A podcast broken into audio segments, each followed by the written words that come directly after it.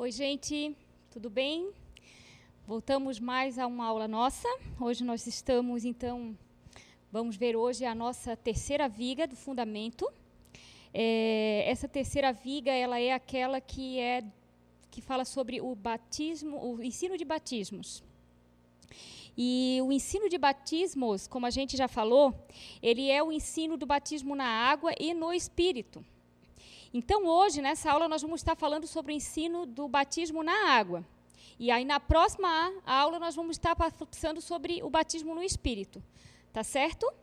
Então, nós vamos começar falando do batismo nas águas. A palavra batismo, é, ela significa, ela, ela é o ato de mergulhar ou submergir alguém. Né? Então, a gente sabe que o batizar é na água é isso, né? A, a gente vai num local onde tem a água e mergulha essa pessoa até, né, que ela vá até o, um local onde todo o seu corpo seja submerso na água e depois se traz ela de volta, né? Jesus ele foi batizado, a gente pode ver isso é, em Marcos no capítulo 1, no versículo do 9 ao 11, que diz: Naqueles dias veio Jesus de Nazaré, da Galileia, e por João foi batizado no Rio Jordão. Logo, ao sair da água, viu os céus rasgarem-se e o Espírito descendo como pomba sobre ele. Então foi ouvida uma voz dos céus: Tu és o meu filho amado, em ti me comprazo. Então, esse texto mostra que Jesus foi batizado.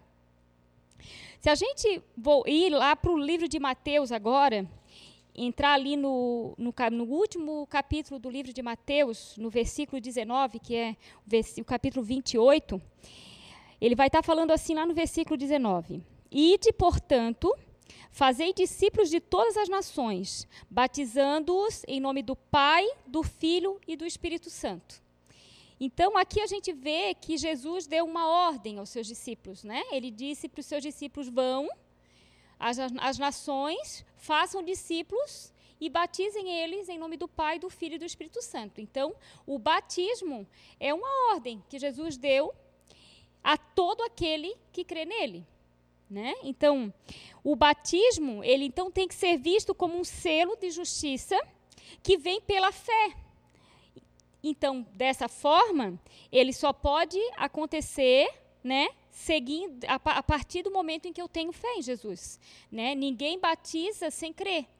Vai ser só um banho, vai ser só entrar na água e sair, né? não vai ter nenhum significado. Eu queria que a gente agora também abrisse a palavra lá em Marcos, no capítulo 16, no versículo 15 e 16.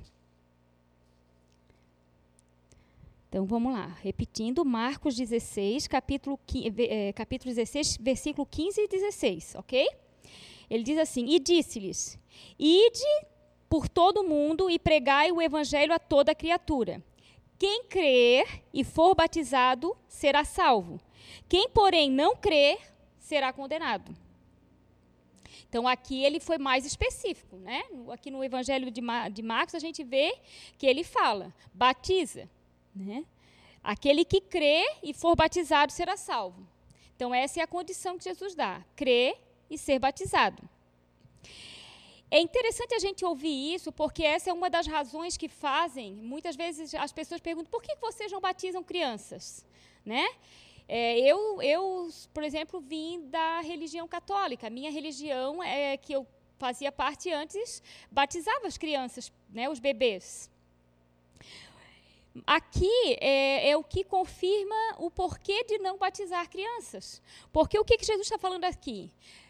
Crer e ser batizado. Um bebê, ele não tem condições de crer e nem, e nem decidir né, pelo batismo.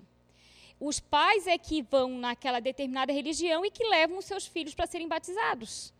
Esse é o motivo que a gente entende que as crianças, os bebês, as crianças que ainda não têm o entendimento não podem ser batizadas, porque elas não têm ainda o discernimento para crer, para decidir, de tomar uma posição para servir Jesus e seguir Ele. Então, o que, que nós fazemos? nós apresentamos os nossos filhos, né, nós consagramos eles no, no, altar quando eles nascem, ainda bebezinhos, ou quando a criança já chega maiores na igreja, de apresentar elas maiorzinhas. Apresentamos diante do altar, consagramos ela a Deus, né? E apenas quando elas chegarem uma ideia, uma idade de entendimento, onde elas já entendem quem é Jesus e elas possam decidir isso, é que elas são batizadas. E aí muitos podem perguntar, ah, mas ele, aí, por exemplo, na Igreja Católica dizia que se a criança morresse sem batizar, ela ficaria pagã, ela não vai para o céu. Nós, nós partimos do entendimento que quando Jesus ele fala, é, vinde a mim todas as criancinhas, porque delas é o reino dos céus, e quando o Senhor diz que para que a gente entre nos céus nós temos que ser como crianças, nós acreditamos que toda criança que tem a inocência, onde ela ainda não tem o entendimento do bem e do mal, onde ela é inocente ainda, essa criança, se ela morrer quando criança ainda, ela vai para o céu. Porque é uma, essa é uma palavra que o, que o próprio Jesus falou, que, das, que delas é o reino dos céus. Então, por isso não há necessidade do batismo, porque enquanto elas não tiverem entendimento do pecado, elas não têm como responder pelos atos delas. Tá certo? O, é, o Velho Testamento, é, a gente pode com, é, começar a entender né, que os judeus, na época deles, é, o selo da fé deles era a circuncisão. A circuncisão. É, para nós, é, no, no Novo Testamento, a circuncisão ela foi suprimida e o batismo nas águas ele simboliza o que lá no Velho Testamento era a circuncisão. A gente vai ler o texto pra, com, com, base nisso lá em Colossenses, no capítulo 2, no, no versículo 11 e 12.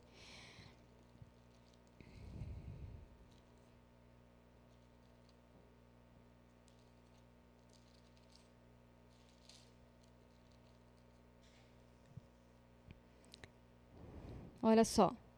Ele fala assim: Nele também foste circuncidado, não por intermédio de mãos, mas no despojamento do corpo da carne, que é a circuncisão de Cristo, tendo sido sepultados juntamente com ele no batismo, no qual igualmente foste ressuscitado mediante a fé no poder de Deus, que o ressuscitou dentre os mortos. Bem claro esse texto, né? Esse texto deixa muito claro que a, a circuncisão, ela é, para o Senhor, ela passa a ser no batismo, né? É, esse é o nosso selo de fé. Amém? Então, hoje, o que, que a gente entende? Hoje a gente entende que essa circuncisão, ela acontece no coração, né? Do coração de todo aquele que crê e que serve Jesus, né? Uma coisa importante é saber, o batismo, ele não salva. Às vezes muita, há esse entendimento errado de que ah, se eu for lá e, e, e fazer um batismo na água, eu estou salvo. Não. O batismo ele não salva, mas ele acompanha a salvação. Ele é parte dessa salvação. O batismo ele não salva ninguém. Jesus disse assim, como a gente viu no texto anterior, no texto que a gente já leu: quem crer e for batizado por crer, será salvo. Quem não crer será condenado. Ele não diz que quem não for batizado será condenado. Ele diz que quem não crer. Então, o que salva uma pessoa é o crer. Né? O, o, princípio que leva uma pessoa a ser salva é a fé, é crer em Jesus, não o batismo. Então a gente pode notar que ele não disse que o que salva é o batismo, mas crer, né? Crer em Jesus. Então, a gente, é, um exemplo que eu gostaria de dar com relação a isso, a isso é lá em Lucas, vamos ler lá o texto de Lucas no capítulo 23, a partir do versículo 39.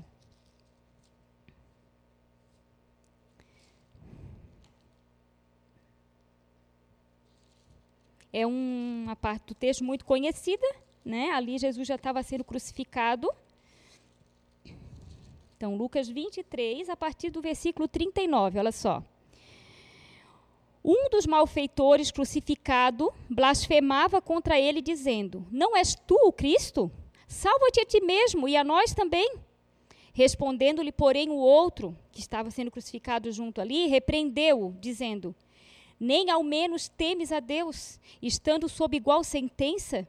Nós, na verdade, com justiça, porque recebemos o castigo que os nossos atos merecem, mas este nenhum mal fez. E acrescentou: Jesus, lembra-te de mim quando vieres no, quando vieres no teu reino. E Jesus lhe respondeu: Em verdade te digo que hoje estarás comigo no paraíso. O ladrão ele foi salvo. Jesus ali acabou de dizer: Você vai estar comigo no paraíso. Ele não foi batizado. Ele não desceu nas águas.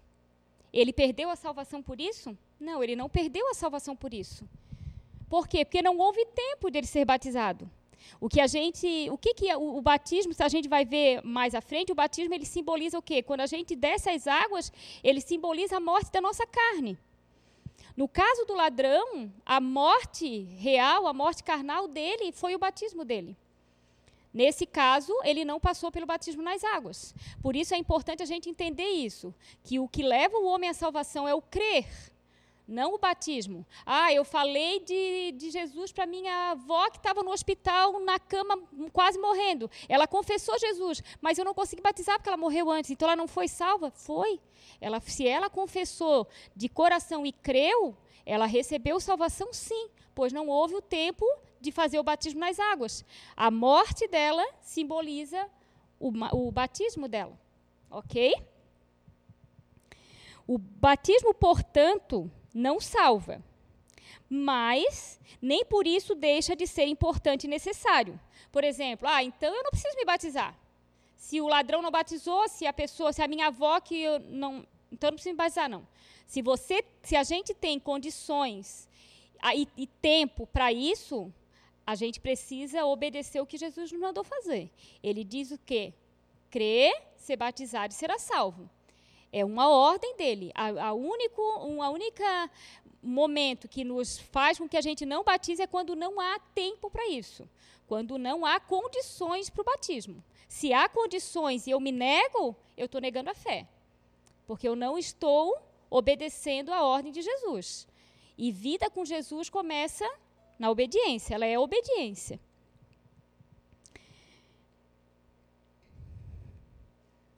Nós vamos ler agora o texto que está em 1 Pedro 3, 19 e 22.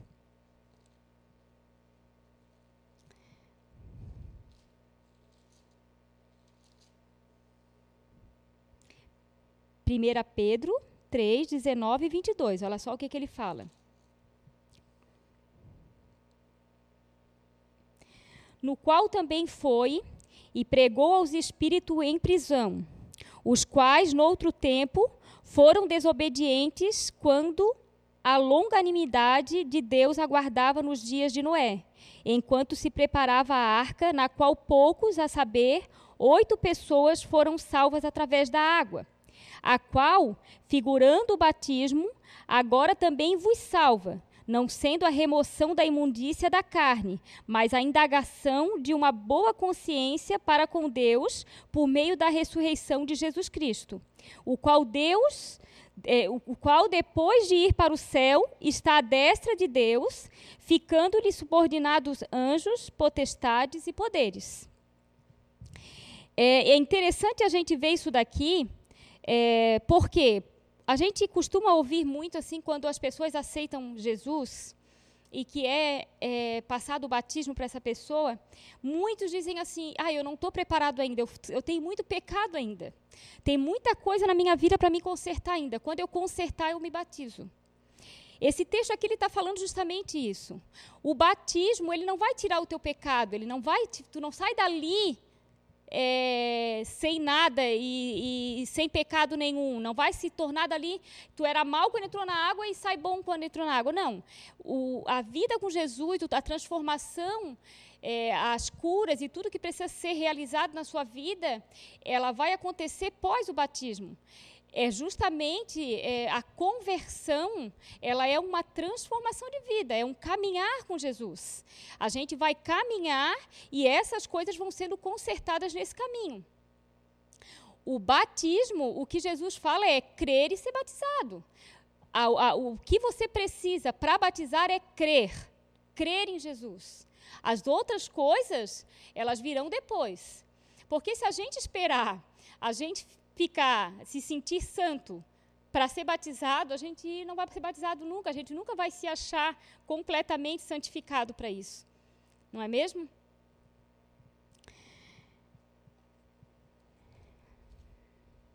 O batismo é, de, nas águas ele também é uma identificação com Cristo.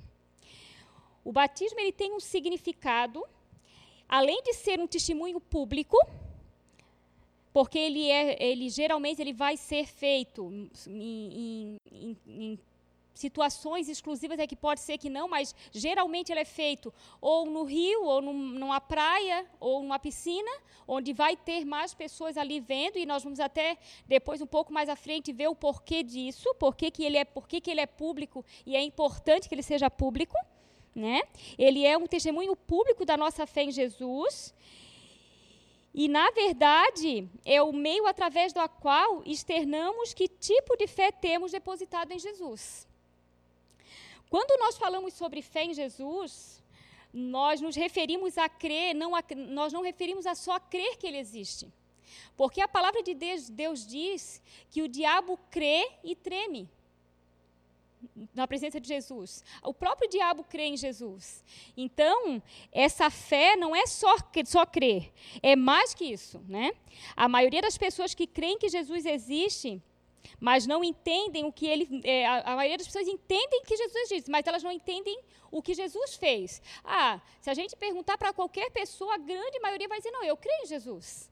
Só que se perguntar para ela é, a história, por que Jesus morreu, é, a obra dele, a grande maioria das pessoas não sabem o que ele fez. Né? Então a diferença está nisso, porque a gente sabe, né? a gente passa a crer nesse Jesus sabendo quem é ele. Ele é o meu Salvador. Ele é aquele que deu a vida para me salvar. Aquele que morreu no meu lugar pelos meus pecados. Então, são duas coisas completamente diferentes. O que nos salva da condenação eterna é a obra de Cristo na cruz em nosso lugar. Ao morrer na cruz, o Senhor Jesus não morreu porque mereceu morrer. Pelo contrário, como justo e inocente, ele nos substituiu, sofrendo o que nós deveríamos sofrer, a fim de que recebêssemos a salvação de Deus. É isso que nós cremos. Quando eu me batizo, quando eu tomo a minha posição por Jesus, é, nessa, é essa fé que está fundamentada em mim, né? Num Jesus, num Senhor, num Deus que veio à Terra, que sofreu tudo em meu lugar, que morreu na cruz, aonde era o meu lugar, onde quem deveria estar sendo crucificado era eu. E ele pagou o preço da morte no meu lugar. Então, há dois elementos básicos na fé que nos salva, que vai ser a identificação e a apropriação. A identificação por quê? A identificação é o aspecto da fé que nos faz ver que Jesus assumiu a nossa posição de pecado para que assumíssemos a posição dele, da justiça dele. Então vamos ler lá 2 Coríntios 5, 21, que vai estar falando sobre isso, tá? Vamos lá para o texto de 2 Coríntios, no capítulo 5, versículo 21. Olha só. Aquele que não conheceu o pecado, ele o fez pecado por nós, para que nele fôssemos feitos justiça de Deus. Então, aqui é a palavra que diz que não foi encontrado o pecado em Jesus, ele não merecia a cruz. Ele foi santo, ele não merecia aquilo. Mas ele foi pecado através de nós, para que nós fôssemos salvos. Depois a gente vai um pouquinho mais à frente, em Colossenses, no capítulo 3, versículo 3, que vai falar assim: Porque morrestes e a vossa vida está oculta juntamente com Cristo em Deus. Porque quando a gente é, quando a gente vai para o batismo, Aí é que a gente vai ver o, o que simboliza, né? Como a gente falou, esse entrar dentro d'água e voltar das águas. Quando eu sou mergulhada nas águas, é, aquilo, aquele, aquele momento em que todo o meu corpo fica submerso na água, é, ele simboliza como se estivesse sendo sepultada, como a minha carne sendo sepultada, a minha carne foi, morreu ali. Ali, a minha carne, a minha vontade, o meu eu deixa de existir. E quando eu volto das águas, está simbolizando que eu estou ressurgindo com Cristo. Eu, eu volto, não mais eu, mas uma nova criatura, né? Jesus em mim, ressurreta. Né? Eu, eu passo a ter essa identificação com Jesus. Quando Deus nos olha, ou Ele nos vê sozinho em nossos pecados, ou nos vê através de Jesus que já pagou o preço pelos nossos pecados. Então, quando Jesus nos olha antes do batismo, ele vê só a mim e o meu pecado. Quando eu me batizo, Jesus, quando me olha, ele já não, vê, já não me vê mais, ele vê Jesus em mim. E aí ele me vê como Jesus foi, sem pecado. Ele me vê com a santidade de Jesus. Ele me vê através de Jesus. A fé nos coloca com Jesus na cruz, crucificado com ele, nos coloca no túmulo, sepultado com ele, nos coloca ainda nos céus, à direita de Deus, ressuscitados com Cristo. Então a gente passa a viver a vida de Jesus. Aquilo que ele fez passa a ser a nossa vida, a nossa história. Essa vai ser a nossa nova identidade. Não sou mais eu quem vivo, mas Cristo vive em mim. E quando nós nos vemos dele, entendemos que o sacrifício do Filho de Deus em nosso lugar, nós passamos a ter direito ao que Cristo fez. E esta é a hora do segundo passo. É a hora da apropriação. Então, o que, é a apropriação? A apropriação é o aspecto da fé que torna meu aquilo que eu já vi realizado em Jesus é quando entendemos que não somos salvos pelas obras, mas sim pela graça mediante a fé. Então a gente passa a, se apropriar disso, isso passa a fazer parte da nossa história. Eu queria que a gente lesse agora, então. Não, aqui eu até tenho. 1 Timóteo 6,12, Paulo diz assim: Toma posse da vida eterna. Isso, isso, é, isso é pessoal de cada um de nós, a gente precisa tomar posse disso. E é interessante quando Paulo fala isso, sabe por quê? Porque muitas pessoas ela têm uma identificação de que a vida eterna, ela é algo que eu vou passar a viver quando eu morrer, verdadeiramente, quando a minha carne, né, quando eu E não, a minha a vida eterna, a minha vida eterna, ela começa a partir daquele momento ali que eu sou batizada, enquanto eu saio daquelas águas. Assim como Jesus ressurgiu e ele vive para sempre, a partir dali eu ressurgi e vivo para sempre. A minha vida eterna, ela começou ali. Eu já vivo a vida eterna. Eu já estou vivendo a minha vida eterna. Eu, e isso a gente tem que se apossar, a gente tem que crer nisso. Então, o batismo, ele revela que não, não apenas o que eu tenho fé, mas que tipo de fé eu tenho. Então, vamos ler lá agora Romanos, no capítulo 6, e o versículo do 3 ao 8. Romanos 6, versículo do 3 até o 8.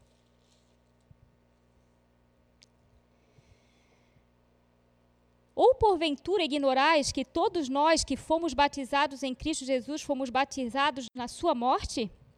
Fomos, pois, sepultados com ele na morte pelo batismo, para que, como Cristo foi ressuscitado dentre os mortos pela glória do Pai, assim também andemos nós em novidade de vida. Porque se fomos unidos com ele na semelhança da sua morte, certamente o seremos também na semelhança da sua ressurreição.